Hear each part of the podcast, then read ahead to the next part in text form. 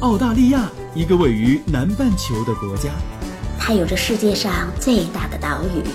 还有世界上最小的陆地块。当然，它也有着最适宜人居的自然环境和最多元文化的融合。这是我看到的，也是我看到的。你好，我是甜甜圈，五岁女孩的妈妈。我是五岁的美拉拉。我们在澳洲，在路上。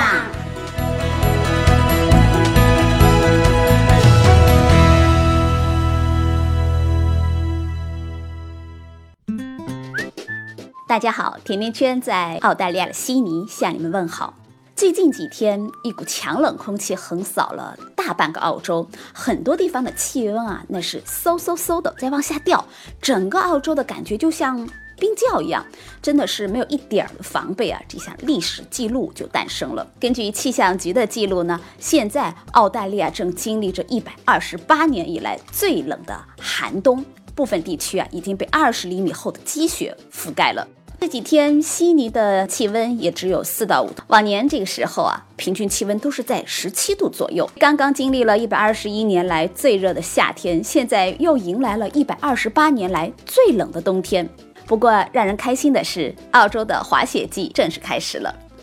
虽然澳洲冷，但是国内啊却是炎炎夏日了。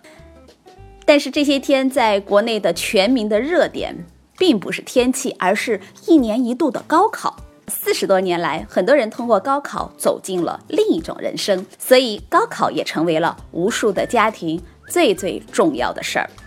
有人欢喜，有人忧。有人说，在中国，一次考试定终身，在有限的时间和有限的科目当中，很难全面的反映出学生的能力的高低，而唯分数论不应该成为选拔人才的唯一准则。虽然造就了一大批优秀的主流人才，但是却让更多的非主流人士失去了深造的机会。一些本来应该在各个领域有所建树的人，也从此被淹没在了茫茫人海当中。而教育资源的不平衡和分配的不均衡，也使得同是中国人，那经济发达地区的考生们就轻松跃龙门，生源少的省啊，考生升学机会大。那么，在澳洲也是一考定终身吗？澳洲的高考和中国的高考有哪些不一样呢？高考是不是在澳洲进入大学的唯一途径呢？这一期啊，我们就来对比一下中国和澳洲高考的不同，以及引发的对于所谓的学霸和学渣的不同影响吧。每年高考期间，我们在国内都能看到一些趣事儿。网传的高考父母穿衣圣经指南，那送考的妈妈们啊要穿旗袍，因为旗开得胜；而送考的爸爸呢就要穿马褂，因为啊马到成功。那如果是这样来对比一下，你会发现在澳洲，父母们对于孩子们的这考试儿可没那么的上心，因为澳洲的高考和中国的高考真的有很大的区别。澳洲高中是采用平时成绩和考试相结合的方法来判断最后的升学，而每一个州又都有自己一套不太一样的评判标准，每一所学校的升学率都不一样，那地区和地区也不同。另外啊，不同地区的大学有不同的入学要求，所以高中生呢，他们会根据自己的学业情况来选择适合自己的高校。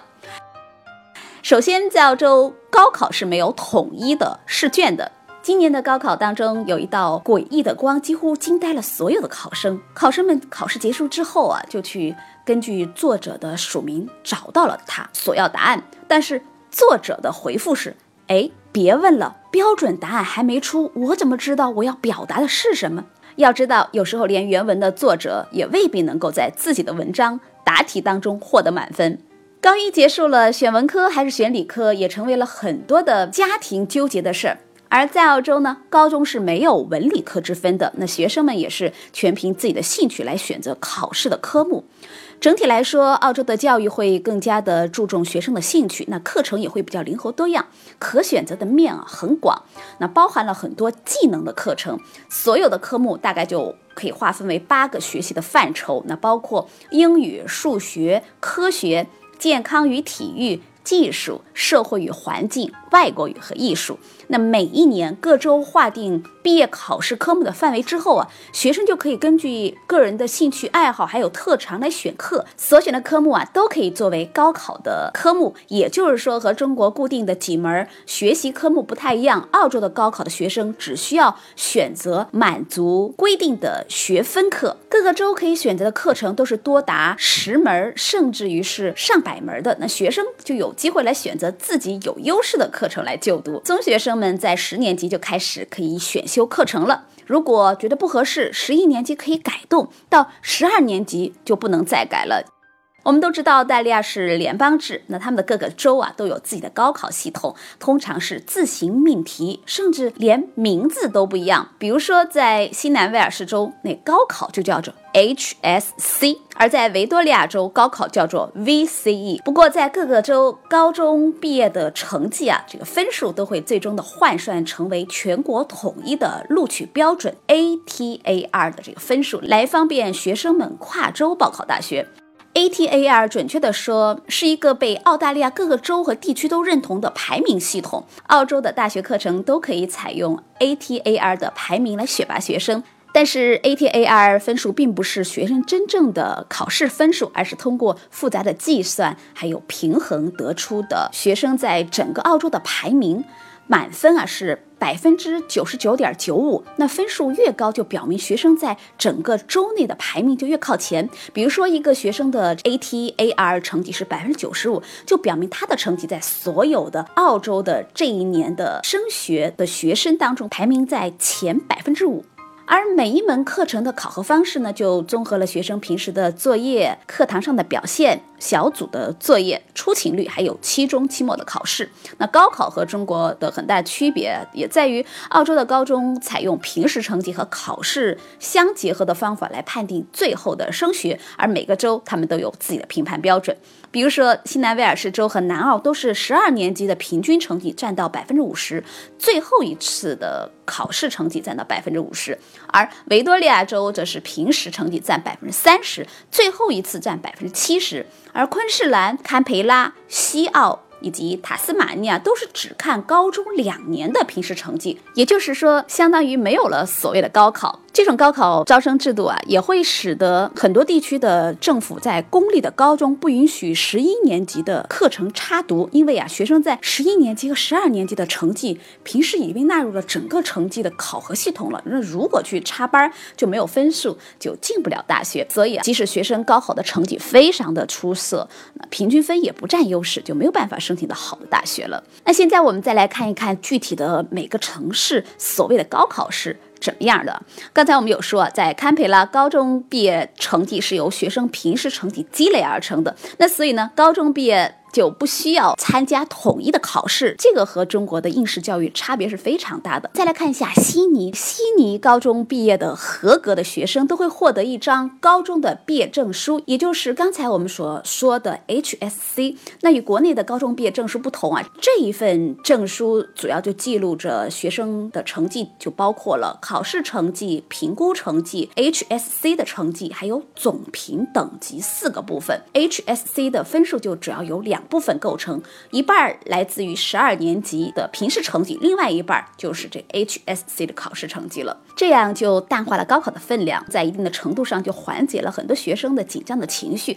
同时啊，也使得学生们必须认真的对待平时的每一次的考试和作业，打消临时抱佛脚还有碰运气的侥幸心理。参加最后的 ATAR 评分的课程，至少要需要有十个学分。我们再来看看墨尔本维多利亚的高中的毕业证书，叫做 VCE 啊。那这个 VCE 同样是记录了学生在高中期间的学习成绩，并且会由三部分来组成，那包括课程的平时成绩评估，还有学校组织考试的评估，以及这个全州会考，也就是州教育局统一举行的一次考试成绩。所以，对于一名墨尔本地区的高中毕业生来说，有三分之一的毕业成绩来自于平时成绩，而有而且为了鼓励某些专业，维州的教育部门啊就对某些科目实行了加分制。比如说，十二年级的理论数学或者是中文考试成绩为三十分，实际的录取成绩就可以增加三到十二分不等。而维州的中学一年的学习就可以分为两大单元，第一二单元在十一年级，三四单元在十二年级完成。学生一般在十一年级学习十二个学分，那十二年级再学习十个学分，有时会稍稍有一些变化。而海外的学生啊，必须在澳洲至少完成两年或者是十六个单元，才能够高中毕业去申请大学。再来看一看布里斯班昆士兰州，其实现在是澳洲经济发展很快的一个地区。要完成昆士兰高中毕业的课程呢，就可以获得昆士兰的高中毕业证书，也叫做 QCE。同堪培拉一样，大学入学在这里是没有统一的考试的，而且完全是取决于高中的平时成绩。我们再来看看阿德莱德，南澳大利亚的高中毕业证书叫 SACE，同新南威尔士州一样，那学生的申请大学取决百分之五十的平时成绩和百分之五十的最后一次考试的成绩。有一点对于很多海外的留学澳洲的中学生们来说会非常好，那就是不必考雅思。那录取的时候啊，还可以享受较低的录取分数。比如说，悉尼大学法学院本科录取分数，本地学生是九十九点五分，而对于国际的留学生来说，九十五分就可以了。所以这一点对于很多中国留学生来说是很大的优势。不过，在澳洲高考，即使是很高的分数了，你也不一定能够读到你想读的专业。比如说，对于想读商科、教育、工程还有 IT 的高中毕业生来说，如果 ATAR 的分数已经达到某个学校专业的分数线了，一般都是可以成功的入读了。但是对于一些紧俏的专业啊，比如说医学还有法学，因为名额有限制，所以就算你的这个 ATAR 的分数接近了满分，也不一定能够读上。澳大利亚的医学专业是所有专业当中最难考上的。ATAR 分数上线之后啊，学生还需要参加学校最为严格的面试。就拿纽卡斯尔大学最最著名的医学本科专业来说，二零一三年他收到了三千份的入学申请书，可是面试环节之后只录取了一百七十人。在澳洲。高考也真的不是进入大学的唯一途径，因为他们的教育制度比较灵活，所以呢，高考的成绩不理想，或者是高中没毕业，也可以日后通过修读大学的课程而进入本科专业学习。而那些不想进入大学深造的学生们，也可以选择直接进入 TAFE，也就是职业技术学校学习。而 TAFE 呢，就可以提供技术性的培训课程，毕业后也比较容易找到工作，工资也不一定比大学毕业生低。从 TAFE 毕业。获得认证的电工的年薪至少是六万到七万澳币，所以很多人也说，在澳洲所谓的学霸毕业之后的日子和出路也不一定就会比所谓的学渣好。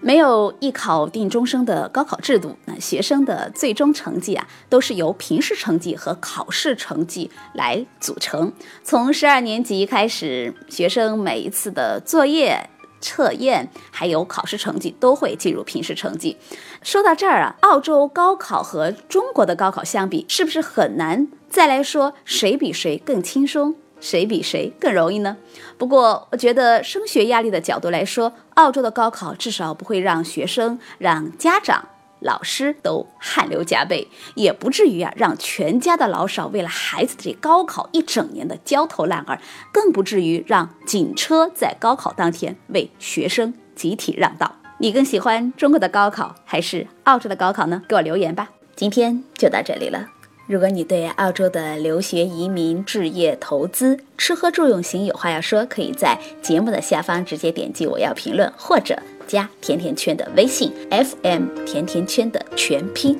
，F M T I A N T I A N Q U A N 就可以给我留言互动了。